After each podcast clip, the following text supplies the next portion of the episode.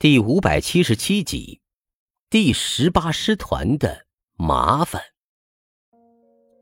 而且他们在迫降之前发现无线电也失去了作用，不得已紧急迫降之后，经过好一番折腾，飞行员自行修好了飞机。可是飞机修好之后，时间过晚，无法在夜间起飞，于是他们只能等到天亮才再次起飞来到这里。史迪威听罢之后。这才释然，把方汉民训斥了一通，派人立即通知兰姆加，说方汉民已经到了列多，现在安然无恙。兰姆加那边的众人这才把心放到了肚子里面，一个个长长的松了一口气，纷纷笑骂方汉民这次做的事情太不靠谱，闹得大家虚惊一场，更是把史玲给吓得花容失色。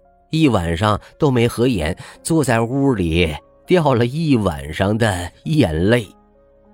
训斥过方汉民之后，史迪威脸色好了很多，拿出了方汉民递交给艾弗勒的那厚厚的一沓胡康河谷的情报，说道：“我这次让你过来，你知道是什么事吗？”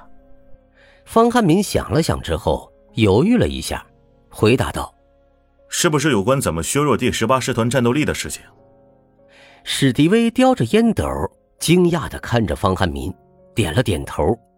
看来你确实很聪明，不过确实是这件事，我需要得到一些你的建议。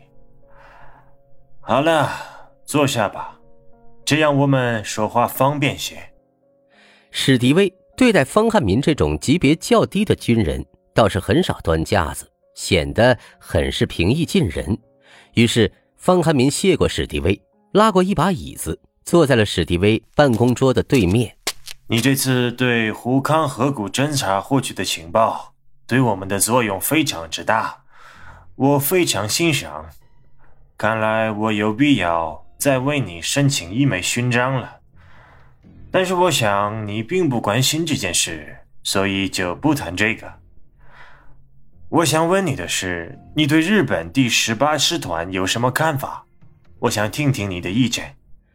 史迪威叼着烟斗，拿着方汉民的这份报告，问道：“方汉民考虑了一下之后，说道：日军第十八师团和其他那些日军精锐师团相比，在装备方面并没有出色之处，但是他们的战斗意志相比普通日军，我认为要更胜一筹。”这支日军对于丛林作战相对比较熟悉，十分擅长在丛林中进行战斗，而且还十分狡诈凶残。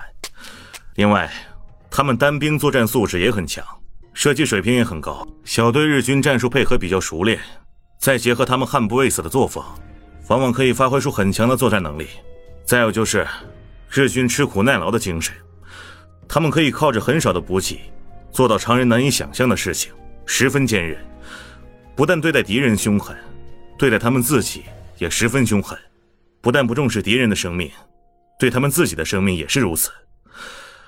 同时，他们对于上峰的命令执行力非常之强，一旦接受命令，往往可以不顾一切，很少在战斗处于劣势的时候出现崩溃的情况，甚至可以做到集体玉碎，战至最后一人。这一点是很多军队无法做到的。我不得不承认。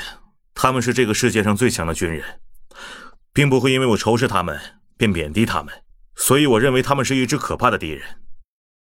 嗯，说的很好，你能这么看待日军，我很高兴。事实也确实如此。我最怕的就是你太过轻视他们，这样的话会影响到很多人。一旦要是士兵们轻视他们的话，未来反攻缅甸的时候。我们便会承受难以预料的失败，但是现在看来，我这种担心是多余的。那么现在你说说看，第十八师团目前的劣势或者缺点是什么？史迪威抽着烟斗，肯定了方汉民对日军第十八师团的评价，但是接着又对方汉民问及了他们的劣势。方汉民看了看史迪威桌子上的烟盒。于是史迪威立即把那盒好彩牌香烟拿过来，扔给了方汉民。这种好彩牌香烟是美国政府免费供给美国军队的，很多美国大兵都喜欢抽这个。在这个时代，和骆驼烟一样，名气很大。因为驻印军是史迪威极力支持的军队，所以供给方面也靠近美国军队，所以这种好彩牌香烟也被大量运到印度供给驻印军使用。方汉民笑着谢过史迪威，取出来点了一支。他知道史迪威的脾气，不会在意他这样的举动，所以抽了一口之后，缓缓说道：“如果让我说第十八师团的劣势或者是弱点的话，我想他们目前最大的劣势便是物资补给。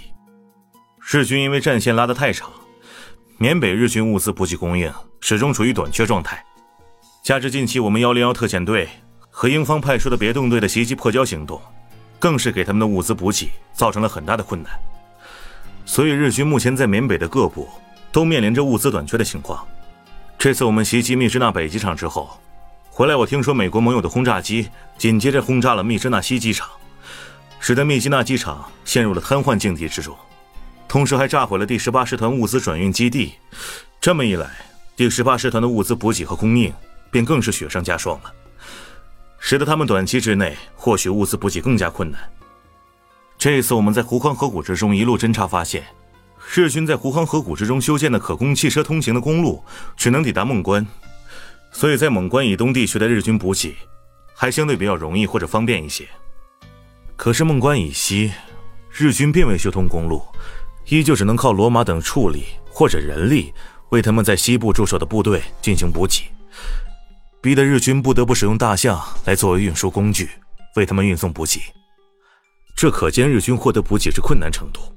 我们通过抓获的俘虏口中得知，在胡康河谷西部驻守的第五十五联队，目前每天士兵获得食物供给份额，只能达到日军正常额定士兵每日供给食物量的一半，甚至只有三分之一。这还是在目前旱季的情况下。如果到了雨季的话，日军获得补给的难度将会更大。这使得目前胡康河谷之中的第十八师团日军体力和精力都会被逐渐削弱。这使得目前胡康河谷之中的第八十八师团日军的体力和精力都会被逐渐削弱。说到这里，方汉民暂时停了下来，端起勤务兵送过来的咖啡，喝了两口。